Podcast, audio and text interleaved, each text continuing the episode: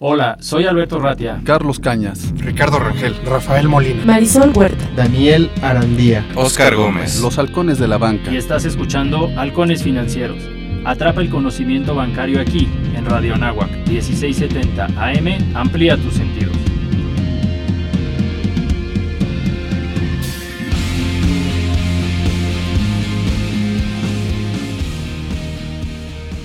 Hola, buenos días. Somos aquí estamos aquí en su programa Halcones Financieros. Yo soy Oscar Gómez. Tengo el gusto de saludarlos hoy en el último programa del año. La verdad que hoy tenemos un programa diferente. Vamos a hacer un poco la recopilación de todos los de todos los invitados de todo hoy no podemos decir que tenemos un gran invitado porque tenemos muchos grandes invitados la idea es tener un resumen de todo lo que nuestros invitados nos dieron no el año ha estado muy movido y el año empezó técnicamente para nosotros el 16 de enero con la visita de Carlos Ochoa, que era el Deputy CEO de Crédito Real, que él, él nos platica cómo surge Crédito Real y cuáles son sus fuentes de fondeo. Crédito Real nace hace poco más de 25 años y lo que nosotros hemos hecho desde un principio es proveer financiamiento, distintas formas de financiamiento a los segmentos totalmente, a los segmentos tradicionalmente desatendidos por la banca. Básicamente eso, eso sería en breve lo que nosotros hacemos. Es decir, la, la, la, nosotros estamos convencidos que estas ineficiencias de las cuales te hablo, este, pues son grandes oportunidades de negocio y pues eso es lo que hemos venido explotando desde hace 25 años, ¿no? La compañía nace como un joint venture entre G Capital y unos socios, los socios mayoritarios de Mave. Y entonces nuestro giro principal en aquel entonces era proveer financiamiento para la adquisición de bienes de consumo, ¿no? Prácticamente eran muebles, electrónica, electrodomésticos y cosas así. Este, con el paso del tiempo hemos ido expandiéndonos. Hoy día nuestro producto más visible son los préstamos de, descuento vía nómina. Recuerden escribirnos a nuestras redes sociales. Acuérdense que estamos en el Twitter, en arroba halconesfin y en el Facebook, en halcones financieros. Y todos estos audios que estamos escuchando, bueno, yo los bajé de la página de Podbean de halcones financieros, donde semana a semana vamos subiendo los programas. Y luego de ahí, pues bueno, yo me puse a hacer la tarea de hacer una recopilación de, bueno, de lo que a mí me pareció más importante para cerrar este año, ¿no? Ya para casi finales de abril, el 23 de enero, nos, visitó Sergio Eduardo Velasco, que era el CEO de, ¿cómo se llama? Y socio fundador de Grupo Finbel. Y él nos platicó cuál era la historia de, Finbel. Llevamos 25 años en esto. Eh, hace cinco años, en el 2012, poco más de cinco años, nos hicimos públicos. Eh, la forma en la que la compañía se fondea, pues es primeramente con, tenemos relaciones con una buena cantidad de bancos, tanto nacionales como extranjeros, son alrededor de 16, 17 bancos con los que tenemos relaciones.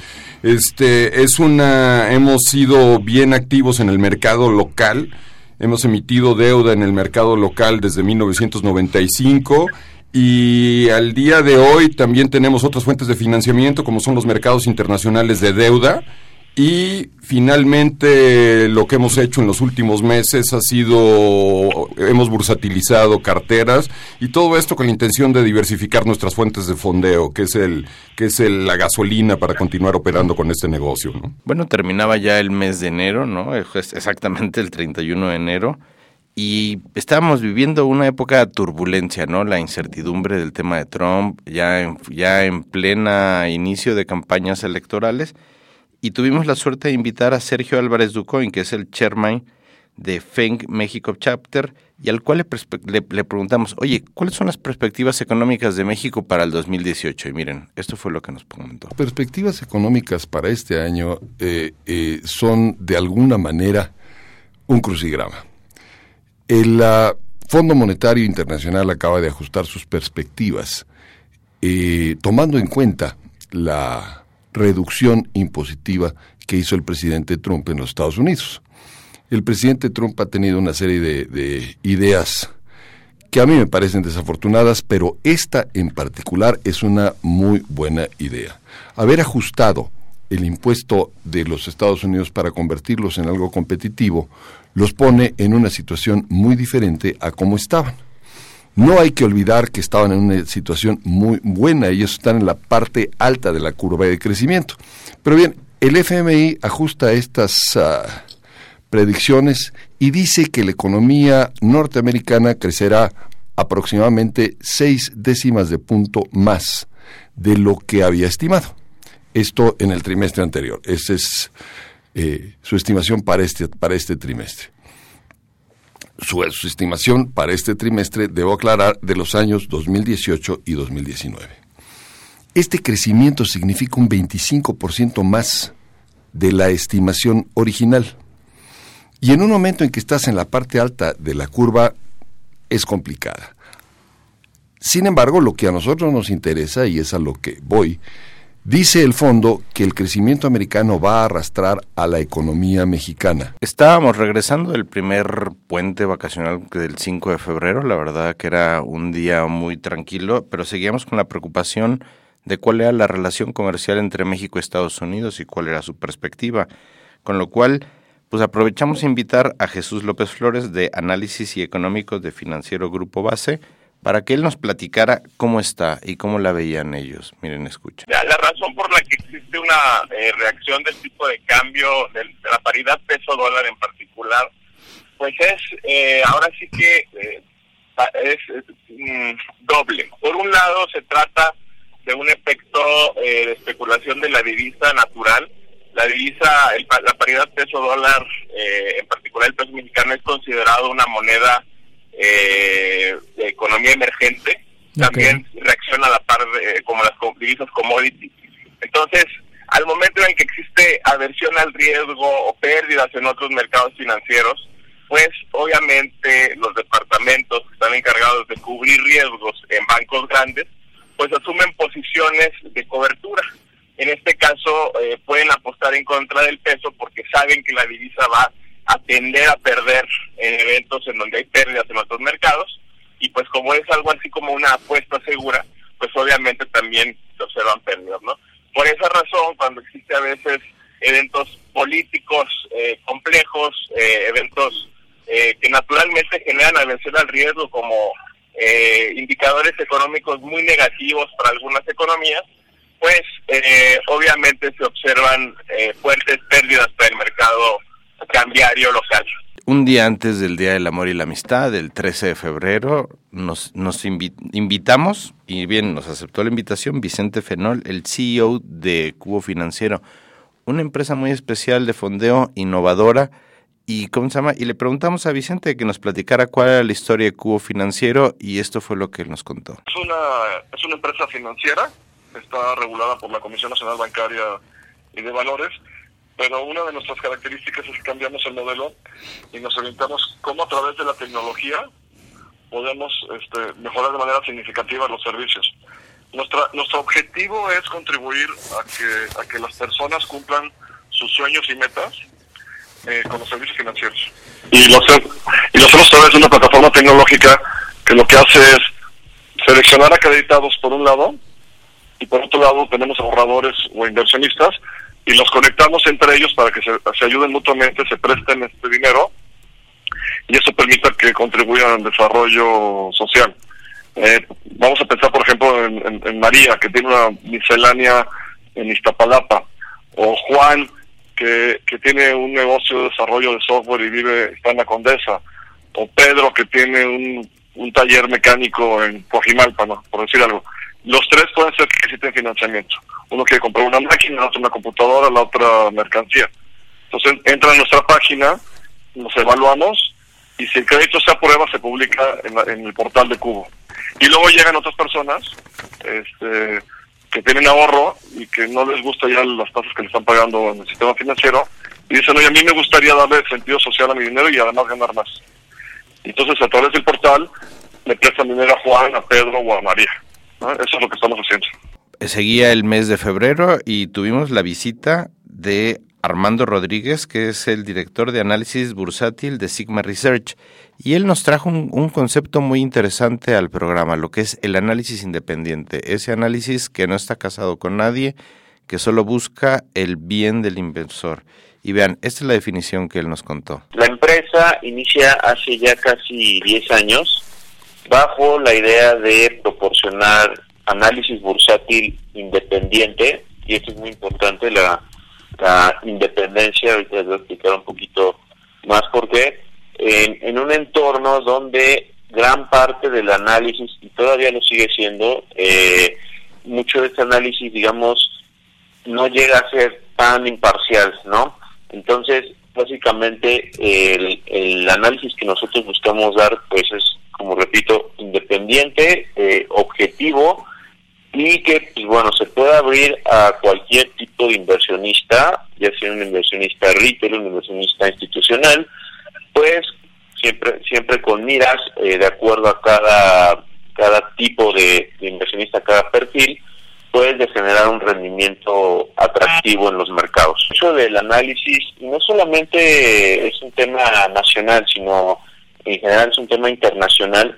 Mucho del análisis que se provee a los inversionistas proviene de grupos financieros que pudieran llegar a tener una relación muy cercana con las mismas empresas que están recomendando en sus análisis y por lo tanto pues bueno sesgar las, las recomendaciones no eso es algo eso es algo común es algo vigente en el cual pues bueno la recomendación que día a día se le da a sus inversionistas pues no necesariamente lleva un, grado de objetividad adecuado en el cual pues la recomendación también esté vinculada al, al, rendimiento esperado eh, en, estas, en estas recomendaciones. Entonces, eh, aquí lo que se busca es evitar esto, ¿no? En el último programa de febrero nos visitó un egresado de esta universidad, ¿no? Un, un compañero bastante distinguido, Alberto Arellano, que hoy es el CFO de Grupo Lala. Grupo Lala en esa época acaba de salir eh, con una noticia muy importante, una compra de una empresa eh, competidor en Brasil, lo cual los ponía, tuvieron que hacer una financiación importante. Y pues bueno, aprovechamos la visita de Alberto para que nos contara la historia de Grupo Lala de, y de este gran grupo lechero. Grupo Lala empieza hace, hace 60 años en, el área de La Laguna, por eso es Lala, La Laguna, allá en, en, Coahuila y Durango.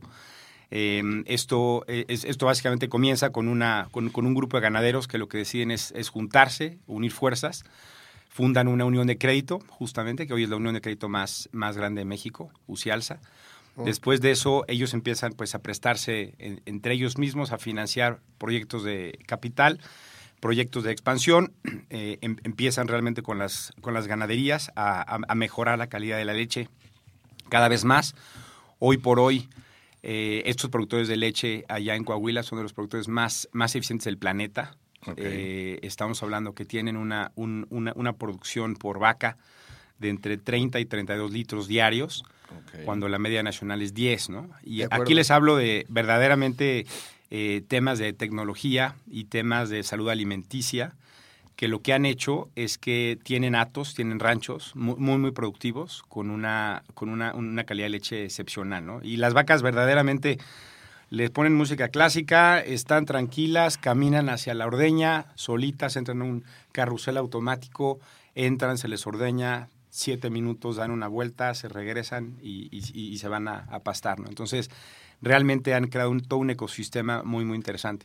Eventualmente la empresa de leche migra a, otro tipo de, productos lácteos, lo, lo, que le llamamos en el argot financiero productos de valor añadido. Empezaba abril, no, ya, me salté hasta abril, perdón. Empezaba marzo y bueno, y tuvimos la, visita de Salvador Espinosa, que es el CEO, CEO y VP de Crédito Familiar. Crédito Familiar, una empresa dedicada a los microcréditos. Y le preguntamos, bueno, que nos contara un poco de la historia de Crédito Familiar y sobre todo todo el trayecto que habían tenido y recorrido en México. El, siguiente programa fue lo que la cobertura de Ricardo Rangel de la Convención Nacional Bancaria. La verdad que la Convención Nacional Bancaria nos ocupa generalmente dos programas del mes de marzo. Eh, Ricardo Rangel hizo un excelente trabajo y bueno, de, ahí extrajimos este audio donde él nos platica su impresión. las entrevistas, bueno, están ahí en el programa, fueron dos programas bastante extensos pero bueno, la impresión de Ricardo y sobre todo cómo se presentaba el gremio bancario de cara a lo que era el proceso electoral de México. Creo que fue una experiencia muy enriquecedora, Alberto, esto de asistir, sobre todo que eh, tuvimos la oportunidad de interactuar eh, con varios de los directores, varios de las personas que toman hoy por hoy las decisiones en, tanto en la banca como en los mercados financieros, ¿no? Y esto es muy enriquecedor porque eh, lejos de las expectativas que teníamos, este eh, pendientes, ¿no? De, esta incertidumbre, sobre todo en, a nivel político, creo que lo que más eh, tuvimos la oportunidad de apreciar, uno, yo creo que resaltando el apoyo, sobre todo eh, fue muy eh, muy padre al acercarnos a cada uno de los directores, comentarles de dónde veníamos y la apertura sobre todo eh, para la comunidad universitaria, ¿no? Esta, este apoyo, pues vaya, eh, a nivel técnico, este, este apoyo con productos, con este que, ahorita vamos a, a escuchar un poco más a detalle en las entrevistas, pues fue muy importante, ¿no? Y vaya, pues resaltar sobre todo que los bancos en México, pues están fuertes, ¿no? Están fuertes, dan para más. Para el primer programa de abril, aquí en Los Halcones Financieros, siempre tratamos de innovar y bueno, teníamos ahí pequeños problemas de agenda e hicimos nuestro primer programa virtual, ¿no? Donde es que, pues ahora sí, totalmente a distancia, grabamos. Escucharán que los audios oyen un poquito muy pausados, muy calmados, porque bueno, cuando estamos con calma, así se oye, ¿no? Pero Alberto nos cuenta lo que es la, la tercera cobertura del Summit de Capital Privado de la MEXCAP. La verdad que fue una cobertura bastante buena, pero bueno, ahí nos escuchan en, una, en, en, otra versión y en otra forma de trabajar. Fondo de capital privado lo podemos entender o lo podemos definir de manera muy sencilla. Es un grupo de personas que toma recursos para invertir en capital o en otras palabras para comprar acciones de una empresa. Eh, seguirla o darle supervisión durante 5, 7, 10 años y vender esas acciones habiendo creado valor en esa empresa. Dicho de otra manera, la empresa vale más y como vale más las acciones que compraron inicialmente a un precio, después de estos años, cuando se venden, ya las pueden vender a un precio mayor. Y al vender esas acciones es como un fondo de capital privado le trae o le genera rendimiento a sus accionistas o a sus inversionistas. Nos vamos a ir a un corte, les agradecemos que están con nosotros, recuérdenos en el Twitter arroba halconesfin o en el Facebook halcones financieros, recuerden que esto es Radio Nahuac 1670 AM, eleva tus sentidos. El tiempo es oro, regresaremos con más conocimiento bancario aquí en tu programa Halcones Financieros. Dinos qué quieres escuchar. En Twitter, arroba halconesfin y en Facebook, Halcones Financieros.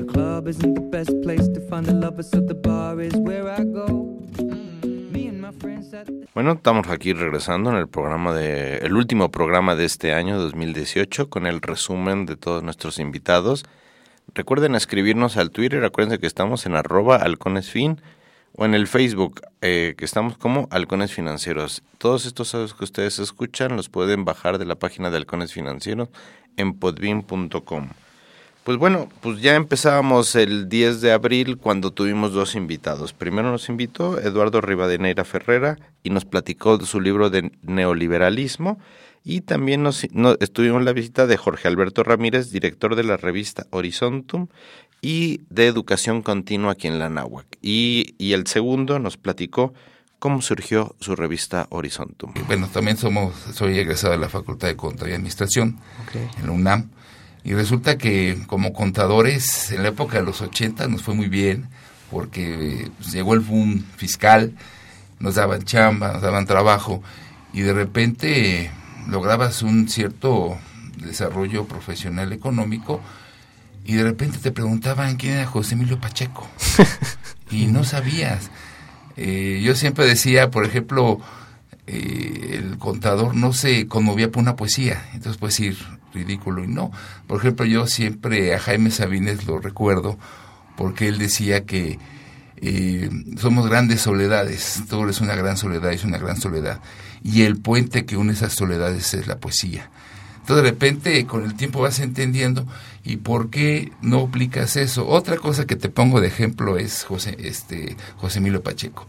Él decía cuando recibió su último premio que no sabía de seguridad, de sistemas de, para cuidar eh, lo que decía Eduardo, la, la, cuestión del Estado. El siguiente programa, la verdad que me, a mí me hizo muchísima ilusión conocerlo. Tuvimos la visita de Enrique Vilatela, presidente del Consejo de Administración de Investa Bank. Eh, Enrique Vilatela, para, para quienes no lo conozcan, es uno de los negociadores del Tratado de Libre Comercio de México, el primero, el TLC original la verdad que fue un hito que yo recuerdo que fue una, un parteaguas entre el México de mis papás y el México de esta nueva generación. Bueno, este nuevo TLC será un parteaguas para mis hijos, pero bueno, escuchemos lo que Enrique Vilatela nos contó de toda su biografía en el, en el sector público. La verdad, no tiene desperdicio. Ex Anáhuac, no tanto ex, porque todavía sigo participando en la Anáhuac. Yo soy actuario. Yo soy de la cuarta generación de actuaría de la Universidad de Anáhuac. Yo me gradué en 1976. Estoy muy contento de haber estado aquí en la Anáhuac y de ser actuario. Además, después tengo una maestría, un MBA de Wharton en Filadelfia. Qué bien. Que saqué también en, en 1978 y 1979. Y siempre me enfoqué al tema financiero. De hecho, yo todavía trabajaba, perdón, yo todavía estudiaba aquí en la Anáhuac cuando inicié mi primer trabajo formal en Nacional Financiera. Mm, y desde entonces estuve pues, muchos años, 26 años en el sector público financiero de este país. Estuve primero seis años en Nacional Financiera, después estuve en Bancomex como director de finanzas y asuntos internacionales de, de Bancomex, cuando Bancomex era muy, muy chiquito. Después estuve en la Secretaría de Hacienda eh, como director general, primero de crédito externo y después de crédito público. Y por último, en el sector público fui director general de Bancomex también siete años. Y, eso fue, fue una experiencia maravillosa, fue una experiencia grandiosa en el sector, ¿Cómo fue el, brinco general? En el último programa de abril tuvimos la visita de Laura Ortiz, quien es la fundadora, fundadora y CEO de Social Venture Exchange México, sbx.mx y ella nos trajo a la mesa un concepto bastante interesante que era una inversión de impacto, una inversión de impacto que al final de cuentas es el trasfondo de que cada que hacemos una inversión a quién estamos apoyando. Pero vean, esta es la definición y la verdad que no tiene no, no tiene bastante bastante fondo. Muchas gracias. Es muy importante platicar como el, el contexto y por qué social inversión de impacto todas las inversiones, todas, todas, todas, y también nuestras decisiones de consumo, de compra, o sea, cualquier momento en el que nosotros hacemos una transacción y movemos dinero, tienen un impacto bueno y malo, social y ambiental. Entonces, cuando empezamos a tomar cada vez mayor conciencia, porque hay veces que no tenemos conciencia que estamos usando este vasos desechables de unicel, hay veces que no tenemos conciencia de muchas cosas, pero conforme vamos tomando conciencia de las consecuencias que estamos generando a nivel macro, es cuando empezamos a ver este precisamente cómo maximizar el impacto positivo y cómo minimizar el impacto negativo. Entonces la inversión de impacto empezó precisamente en 2007. Em, fue un término acuñado por Rockefeller Foundation, en donde precisamente dicen, oye, tiene que haber una versión más proactiva de la versión responsable, porque la inversión responsable ya llevaba muchos años, era simplemente, ay, vamos a hacer menos daño no vamos a hacer menos mal, este, que esté un poquito más limpio, que haya un poquito más de diversidad, pero, pero como muy tenue la sombra de cambio. Y entonces la inversión de impacto se convierte en la necesaria evolución de las finanzas.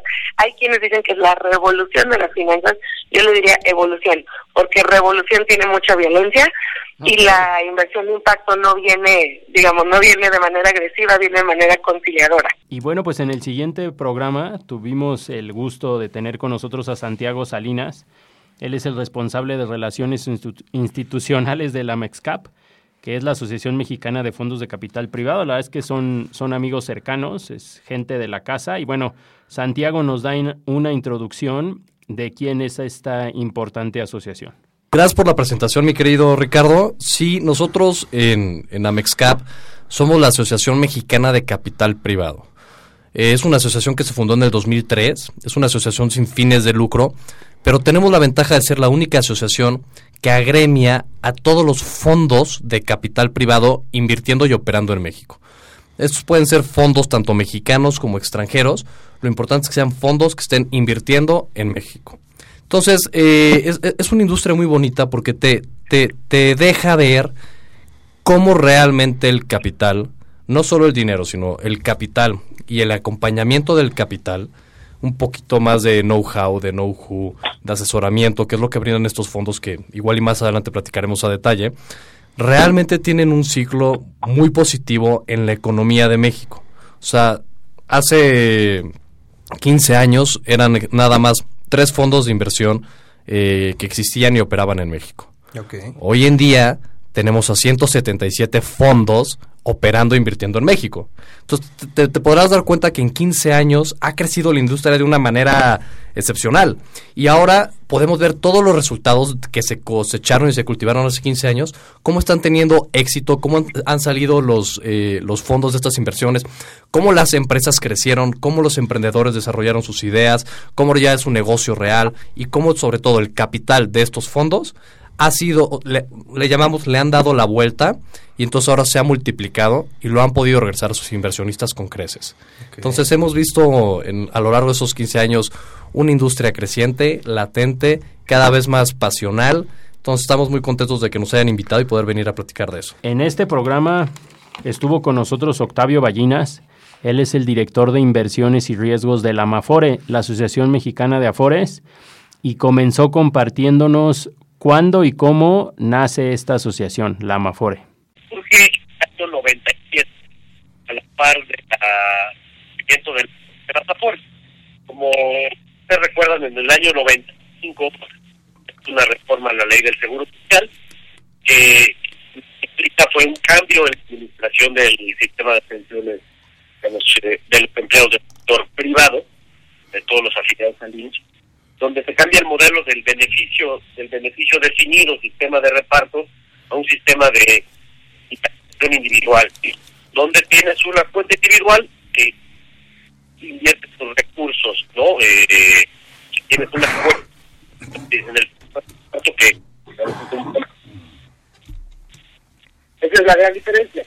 La, la, las Afores, la, la surge a la par de las Afores para representar los intereses de las Afores ante las autoridades, eh, dar a conocer sobre todo el tema de, público general. Básicamente, yo diría que son los dos grandes objetivos de, de la MAFORE, que se han ido transformando. Para el 22 de mayo volvimos a los a, los, a, las, a los inicios no de lo que era el programa no compartir el, el conocimiento bancario y aprovechamos que dentro del programa tenemos a Alberto Ratia, que es el presidente de la Asociación de Egresados de la Maestría de Banca y Mercados Financieros, y le pedimos que nos platicara qué es la banca de inversión, ¿no? Y miren, esto fue lo que nos contó. La banca de inversión se define así porque eh, nos paramos no desde el punto de vista de un banco o de un asesor o de una casa de bolsa, sino nos paramos eh, con la cachucha del inversionista.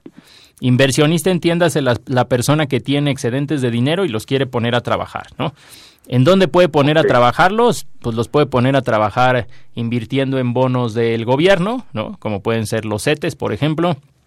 Puede invertir en, en bonos de empresas privadas, puede invertir en acciones de la bolsa, puede invertir en fondos de capital privado, como veremos más adelante, puede invertir en un banco, ¿no? Y ese banco también dará créditos bancarios, ¿no? Tanto eh, tradicionales como estructurados. El siguiente programa eh, mm, nos acompañó Eric Razo. Él es parte del equipo de crowdfunding en el área de IDEA en la Universidad de Anáhuac. Y bueno, como ustedes saben, es uno de los modelos de negocio que están regulados ahora por la ley FinTech, lo que tiene que ver con crowdfunding. Y con mucho orgullo la Universidad de Anáhuac eh, hizo equipo con el Banco Interamericano de Desarrollo y algunos otros eh, organismos en México para desarrollar esta industria. Y bueno, Eric nos comparte qué es crowdfunding y de Anáhuac y específicamente qué es el crowdfunding. Crowdfunding Anáhuac es, es parte de una cooperación que nace entre la Universidad Anáhuac, el Fondo Monetario de Interdesarrollo, el parte que es parte del BID, eh, el FOMIN, el INADEM y la Comisión Nacional Bancaria. Eh, esta cooperación, este, orquestada ahora sí que por la Universidad de Anáhuac, eh, surge para crear y levantar, bueno, sí, crear y darle forma a todo lo que es el ecosistema de crowdfunding en el país. Este, ¿Qué es el crowdfunding? Bueno, el crowdfunding es parte de la economía de, la, de colaboración, que es este, tomar a las comunidades y hacerse cargo de, este, de actividades que eran delegadas este, eh, únicamente instituciones. Para el caso de crowdfunding es la parte de los del financiamiento a las a las empresas. Empezaba el mes de junio y bueno, tuvimos la visita de nuestros amigos abogados y que son nuestros abogados de cabecera, Jorge Díaz Cuadra, Jorge Tavares Robles y Raúl Rodríguez Echeverría, socios en Legal and Compliance Advisors. Y, los invitamos al programa principalmente porque fue la publicación de la ley FinTech, ¿no? Esta ley que regula a todas las empresas de tecnología que se dediquen a, a temas bancarios. Entonces, y les preguntamos, bueno, pues cuáles eran los principios de la ley FinTech y esto fue lo que nos contaron. Eh, primero que nada, los principios se basan en inclusión financiera y protección al usuario y principalmente eh, estas dos características se busca que sea a través de la tecnología. ¿Para qué? Para generar una experiencia al usuario, un customer experience, que es mejorar em, la calidad en tiempos y en, sobre todo en costos en beneficio o en pro del usuario final, el cliente de a pie, que en este caso se busca un nicho de mercado que conocido actualmente como los millennials, que son los que ya no ya no quieren ir a una sucursal bancaria, ya quieren que todo sea a través de su móvil y a través de su móvil poder tener acceso a cualquier servicio financiero. Nuestro siguiente invitado es Eduardo Mapes. Él es socio de Northgate Capital, es un fondo de private equity que comienza en Estados Unidos, específicamente en San Francisco, California. Y bueno, en México tiene varios vehículos. Eduardo es una institución en el tema, eh, es de los que tienen más experiencia en nuestro país en esta industria creciente. Tuvimos el gusto de tenerlo con nosotros y nos platicó cuáles fueron los logros de las Incas. Bueno, y para darles un poquito eh, eh contexto, un poquito de lo que se alcanzó un poco con, las con incas, pues se llegó a invertir en más de 260 empresas, ¿no? Durante el periodo de, 87, 89 al 95, más o menos 95, 96. Y este y se colocaron 11 empresas en el mercado de, en el mercado de valores, este que fue en, en, su momento Juros del Valle, este ECO, el grupo Magma, eh, Videovisa, eh, eh, Grupo Metrolladores Unidos, mm. Corporación Geo, Tekken, Agroindustrial Exportadora, eh, Químicos Argostal, Temet y Grupo Comercial Gomo y, la Latinoamericana de Duty Free. Entonces, digo, eh, fueron fueron fueron pocas, pero este, ah bueno, este América Sur también eh, en su, también en su momento también se colocó vía, un, una cinca en la que participaba este, Nacional Financiera y de las de las eh, 56 fincas solamente se colocaron cuatro en el mercado de valores que fue este eh, Unión de Capitales única que se conocía como única Procorp eh, eh, Fondo de Fundación de Capitales y Fondo Opción que era inmobiliaria. Este, fueron las que se colocaron y pues no estuvieron mucho tiempo, derivado también de, de la crisis y de... Bueno, el siguiente programa tuvimos la presencia de Verónica Reynolds de Comunicación Externa de Banorte. Eh, ese día, pues bueno, nos dimos cuenta de que las computadoras no tienen palabra de honor y bueno, no, no, no tenemos audio de la entrevista. La verdad que fue una plática muy agradable con ella este que al final de cuentas ser compañera de Marisol en Banorte, ¿no? Y pues, sí, le mandamos un abrazo a Verónica, una gran disculpa. Al parecer se fue la luz y en lo que entró la planta de la universidad se desconectó. Se desconectó el y sistema ya para grabar el programa. no nos dimos cuenta y entonces pues en vivo creo que quedó muy bien, pero no tenemos un respaldo no tenemos para un respaldo. incluirlo en este resumen anual. Pero nuestros mejores deseos para Verónica y todo el equipo del Grupo Financiero Banorte. Y bueno, Alberto, en el último programa de junio pues nos, nos visitó Alberto Aspurúa, CEO de Brinks, ¿no? Y él técnicamente pues nos contó qué es Brinks Asset Management y a qué se dedican, ¿no? Mira, escuchemos. Brinks Asset Management es una firma que básicamente lo que promueve son inversiones patrimoniales eh, de, de real estate eh, de inicio en Estados Unidos. ¿Y, ¿Y por qué en Estados Unidos? Nosotros somos una empresa que nos hemos dedicado históricamente a hacer vivienda y nos llegaban muchos inversionistas a comprar departamentos para rentar. La realidad es que rentar departamentos no puede ser peor negocio. Eh, o sea, es una inversión patrimonial, o sea, el latino y el mexicano le encanta comprar departamentos para rentar, pero el negocio de la renta es muy malo de departamentos. Es un negocio que te da buena plusvalía, pero para vivir del día a día, la renta de departamentos, de departamentos es malo. Entonces, comenzamos a promover inversiones eh, de inmobiliarias. La primera, una comercial, un centrito comercial en la zona de Iztapaluca, y nos dimos cuenta de ese proceso de desarrollo de esa propiedad que en México habían dos problemas. Uno, grave es la tierra, que la tierra está relativamente concentrada en pocas manos y es costosa. Y el otro problema que tiene México para las inversiones patrimoniales inmobiliarias es que la deuda no ayuda. O sea, excepto que tú desarrolles y pidas deuda para construir, comprar un inmueble apalancado no era negocio. Entonces ahí decidimos irnos a Estados Unidos, comenzamos a, a promover inversiones allá de mexicanos en Estados Unidos, especialmente en el estado de Florida, a comprar propiedades con deuda, porque allá, claro, cuando te financias de 25, 30 años a una tasa de 4,5, 5%, y el retorno de la propiedad sobre 8 y 9%, Sí, era negocio. que era negocio. Entonces, si la propiedad se pagaba sola y todavía te dejaba El tiempo es oro. Regresaremos con más conocimiento bancario aquí en tu programa Halcones Financieros. Los halcones financieros están aterrizando aquí en Radio Anáhuac 1670 AM. Amplía tus sentidos.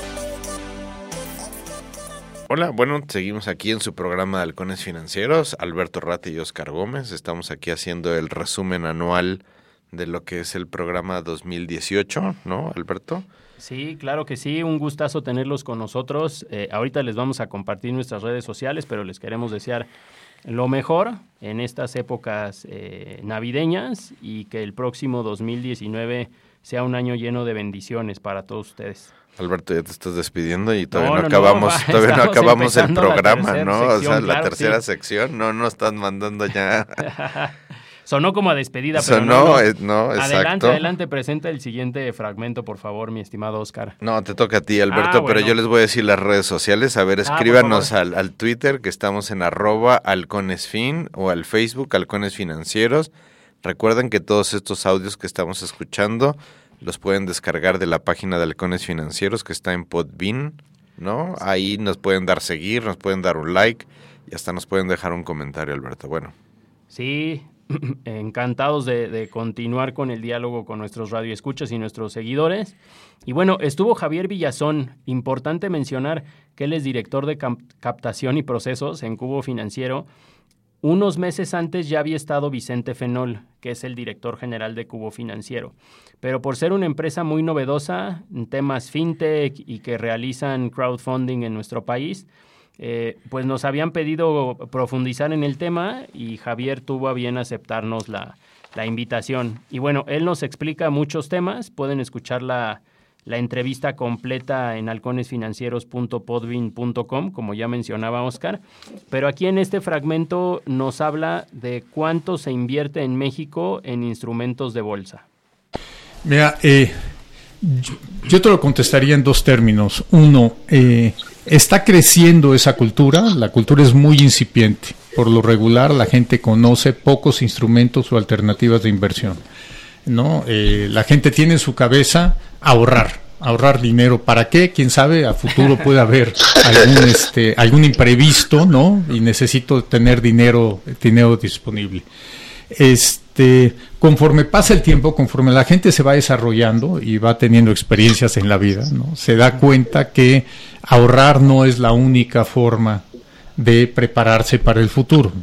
Hay que hacer que el ahorro crezca, ¿no? Y ahí algunas personas invierten. En el, el 10 de julio, Alberto, nos tuvimos la llamada con Carlos Ponce, que es socio fundador de SNX, Constructores de Patrimonio. Otra vez, otra vez. Eh, socio fundador de SNX, Constructores de Patrimonio. Correcto. Carlos Ponce lo habíamos tenido anteriormente con nosotros, nos había presentado su libro, ¿no? ¿Te acuerdas que que, no, que tuvimos problemas en la conexión con Carlos. Esta vez no tuvimos problemas. Y al final de cuentas, él nos platica mucho de lo que es la inversión en los mercados de capitales. Eh, nos platicó también por qué decidió independizarse.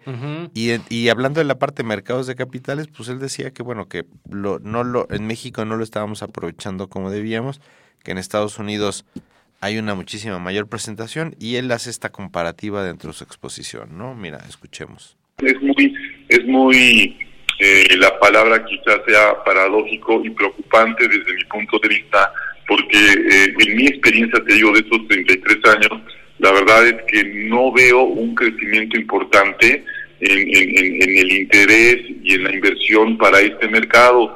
Eh, hasta hace todavía algunos años, por ejemplo, en países como Estados Unidos, el 60% de la población invierte en el mercado accionario y en México eh, es a través de la aplicación que te da alguna forma pero pero pero pero la proporción no llega a ser ni del 1%. Hace poco eh, veía yo un análisis muy interesante que se publicó a nivel internacional que le llamaban el mapa de los millonarios, que lo que te decía es, identificaban cuánta gente en el mundo ha logrado construir mayores patrimonios eh, y esto eh, tomaban como indicador una cantidad de 50 millones de, de, dólares, aparecía evidentemente México, pero en una proporción muy pequeña, y de 192 países que hay en el mundo, una tercera parte estaban eh, localizados tan solo en Estados Unidos.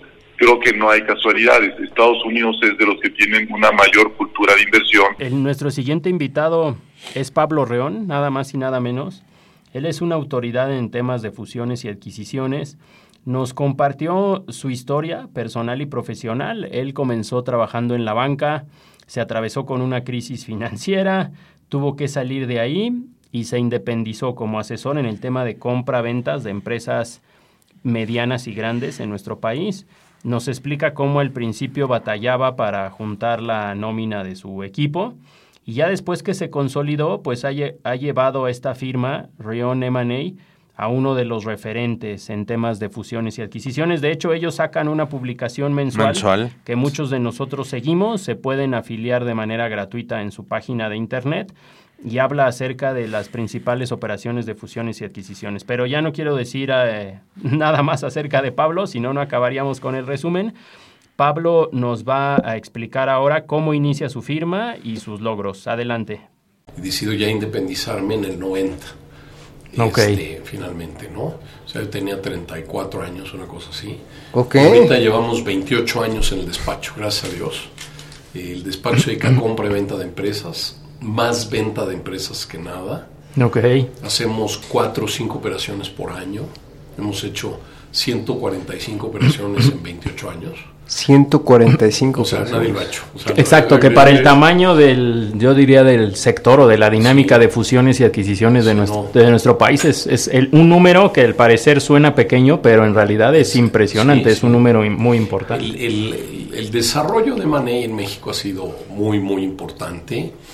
Este, yo te diría que sobre todo los últimos 15 años, nosotros tenemos un boletín pueden ustedes meterse al sitio de www.rionma.com y ahí pueden bajar el boletín, es gratuito, lo publicamos mensualmente y te dice todas las transacciones que se han publicado en México, de donde hay una empresa mexicana. De fusiones y adquisiciones. La que compraron, la que fusionaron, o una extranjera comprando una extranjera en México. Okay. Nuestro siguiente invitado es Luis Fernando Mendoza. Tal no, sí. Él es referente en temas de blockchain. Él trabaja en HSBC México, es un directivo. pudimos grabar la entrevista porque siempre tiene una agenda complicada en, su, en la torre de HCBC, en el corporativo que está en Reforma. Y bueno, la verdad es que nos trataron muy bien, platicamos con él a detalle de este tema. Y uno de los usos que está dando HCBC en la práctica en el tema de blockchain es eh, implementándolo en una cadena de valor de comercio eh, exterior o comercio internacional. Como saben, HCBC es de los bancos que tiene mayor presencia a nivel mundial y con esto busca dar valor agregado a sus clientes. Pero bueno, sin decir más, vamos a pasarle la palabra a Luis Fernando para que nos platique cuál es el origen del blockchain y las criptomonedas y quién fue el inventor del Bitcoin. Adelante. Historia, esto empezó en 2008. Ok. Eh, ya 10 años, ¿no? Ya 10 años. Que, que, en realidad, este, digo, la verdad es que en términos de tecnología es, muchísimo. Es mucho tiempo, sí. Pero ahorita vamos a platicar como como si efectivamente ha avanzado y, cada vez, como toda la tecnología, cada vez avanza más rápido, cada vez acelera más. Este, en 2008, este señor, un señor que se llama Satoshi Nakamoto, ok, ¿no? este, es un tema bien muy curioso, ¿no? De, esta parte curiosa que Satoshi Nakamoto nadie sabe quién es, nadie sabe si no sabe a ciencia cierta si es una persona, si es una corporación, si, si son muchas personas, es un misterio. Okay. ¿no? Nadie sabe quién es, pero, pero eh, está, entendemos todos y ya se aceptó en la comunidad que Satoshi Nakamoto inventó Y bueno, Alberto, llegamos al, al, último audio de este primer resumen, ¿no? De este, de este resumen anual de los halcones financieros, ¿no? De toda la, de esta experiencia que tuvimos.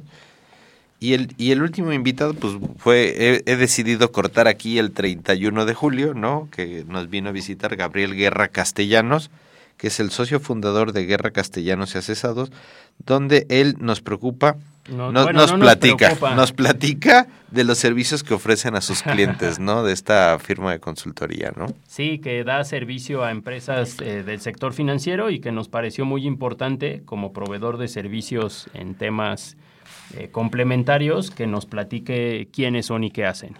Adelante. Somos una agencia que se dedica a ayudarle a sus clientes a pensar qué decir, cómo decírselo, a quién decírselo, eh, buscar buenos contenidos, buscar mucha congruencia entre lo que se hace y lo que se dice y entender que la imagen al final del día es el reflejo de lo que uno hace todos los días, no es el resultado de un buen o mal boletín de prensa.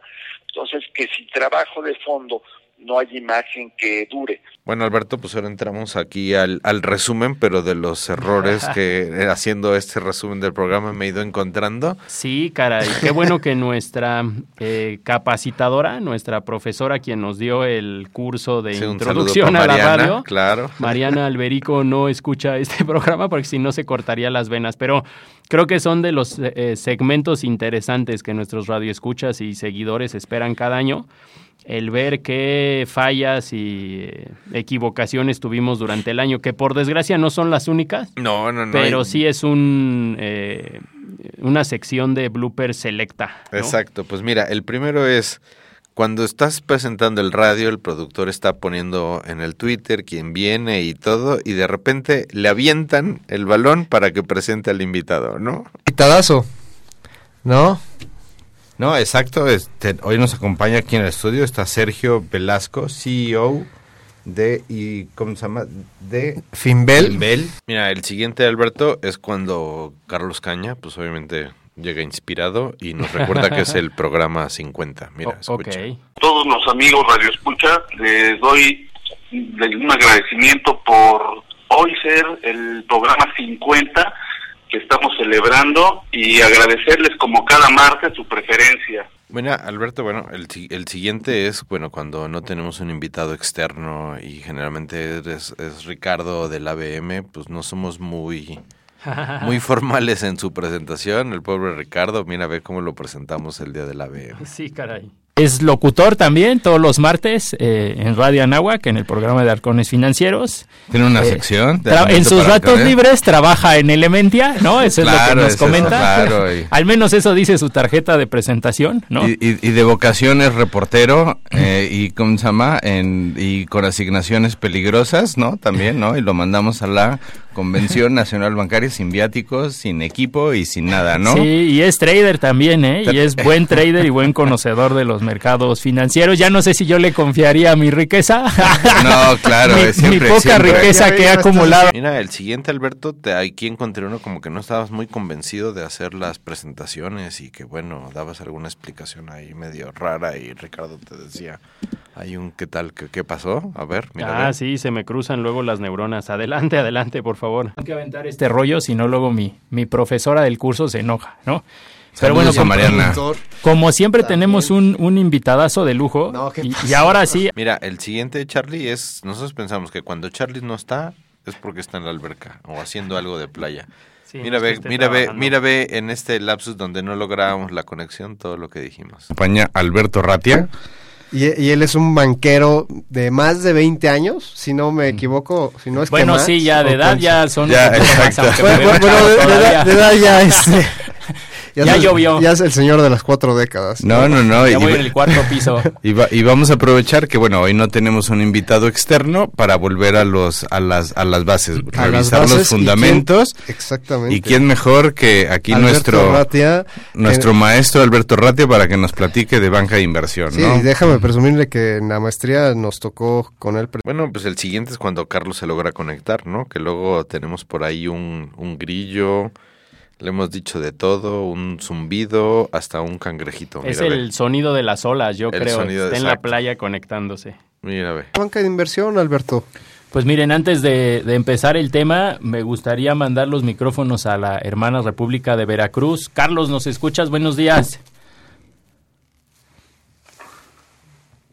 Charlie. Bueno, Carlos. Charlie, ¿nos escuchas? Creo que no nos No, escucha, no, no. ¿eh? Todavía, Bueno, tenemos una todavía pequeña- está en la alberquita. Está, está en la alberca, ahorita está nadando ahí. Pero bueno, em- em- Y bueno, pues mira, el último de, de- creo que es también de Carlos, ¿no? Donde mira, ve aquí se refiere al gran Alberto Ratia. Si te puedes acercar un poquito más al teléfono.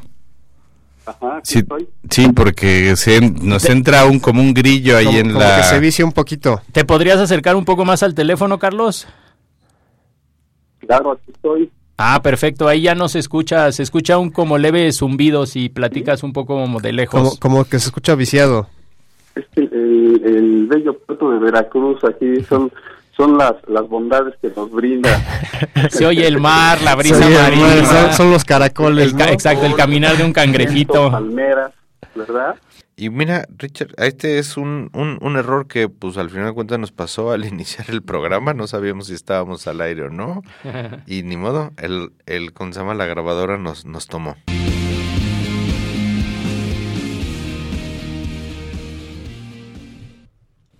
Bueno, bueno, bueno, bueno. Hola, buenos días. Estamos aquí en la cabina de, de Radio Nahuac. Somos los halcones financieros estrenando instalaciones aquí en la planta baja. Y bueno, Alberto, aquí tú no perdonaste al pobre Ricardo. Se equivocó de fondo y claramente se lo recalcaste. Ve, ve, fíjate. Él eh, es un pionero, sobre todo de los fondos de inversión aquí en México. De los Es- fondos de capital privado, porque fondos de inversión Bueno, a lo mejor sí. tendríamos que hacer un poquito de diferencia técnica, técnica, ¿no? ¿no? Bueno, Bueno, pues el último audio es, mira, ve, en año mundialista, pues Dani estábamos ahí en el programa y muy atento al, al partido y dando como que resumen del, del partido en el, en el Sí, él estaba más preocupado por ver el partido en vivo que por estar como locutor aquí en el programa. Un abrazo a Dani, que es papá. Exacto. Felicitaciones a él, a su esposa y a toda su familia. Mira, escuchemos. A este su vuelo de halcones financieros esta mañana mundialista 19 de junio del 2018 Eh, ya empezaron las acciones del primer partido de la jornada. No quiero adelantarme al marcador pero para que todos sigan viendo o escuchando este gran partido mañanero Bueno, Alberto, pues esto fue el programa del año. Muchas gracias. Yo quiero desearle a todo el mundo que tenga una feliz Navidad y un feliz año nuevo, ¿no? Que también es el último programa del año. Daremos oportunidad a todos los locutores en el siguiente programa que manden eh, sus mejores deseos, pero agradecerle su presencia y hasta el siguiente martes. Un abrazo. Recuerden que somos los halcones financieros y estamos aquí en Radio Nahuac 1670 AM. Eleva tus sentidos. Oh, bueno, aclarar que el 25 no va a haber programa, que es martes, y creo que también el día primero de enero es martes, tampoco va a haber programa, entonces nos escuchamos hasta el 8. Tienen dos semanas de vacaciones de nosotros, enhorabuena. El vuelo terminó por hoy. Halcones Financieros es una producción de la Asociación de Egresados de la Maestría Internacional en Banca y Mercados Financieros. Atrapa el conocimiento bancario aquí, en Radio Anáhuac, 1670 AM. Amplía tus sentidos.